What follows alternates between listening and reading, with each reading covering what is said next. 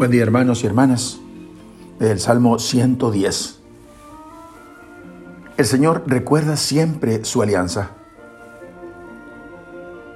El Salmo inicia expresando el deseo del orante de alabar a su Dios, pero no solo en su corazón, sino junto con toda la asamblea litúrgica.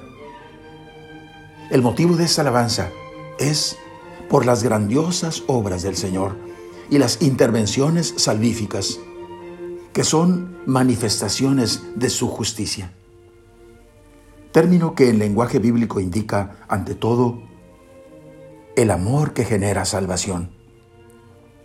Esta alabanza se transforma en un himno a la alianza, a ese lazo íntimo que une a Dios con su pueblo, que incluye una serie de actitudes y de gestos que, como comenta Benedicto XVI, se refiere al decir que es piadoso y clemente, se refiere a la gran proclamación del Sinaí.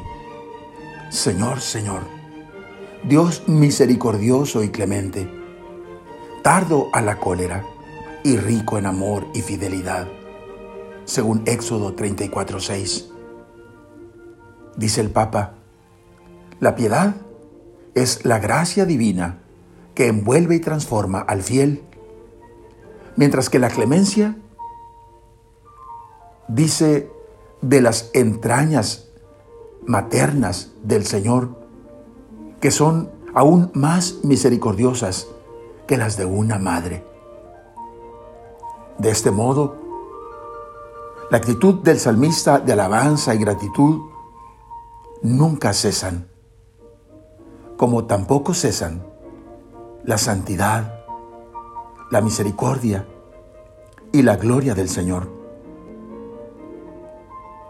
Hemos, hermanos, de descubrir todo lo bueno que el Señor nos da cada día y así encontrar la gratitud y la alabanza. Pues solo un corazón agradecido puede celebrar dignamente la liturgia de acción de gracias la Eucaristía. Oremos. Señor, ayúdanos con tu gracia, con tu poder, con la luz de tu Espíritu, a descubrir, Señor, todo lo bueno, todas las circunstancias de bendición que tú derramas cada día sobre nosotros y a partir de ahí encontrar los sentimientos de alabanza y gratitud y acercarnos de ese modo a celebrar juntos la gran acción de gracias, la Eucaristía. Amén. La bendición de Dios Todopoderoso, Padre, Hijo y Espíritu Santo, descienda sobre ustedes Amén.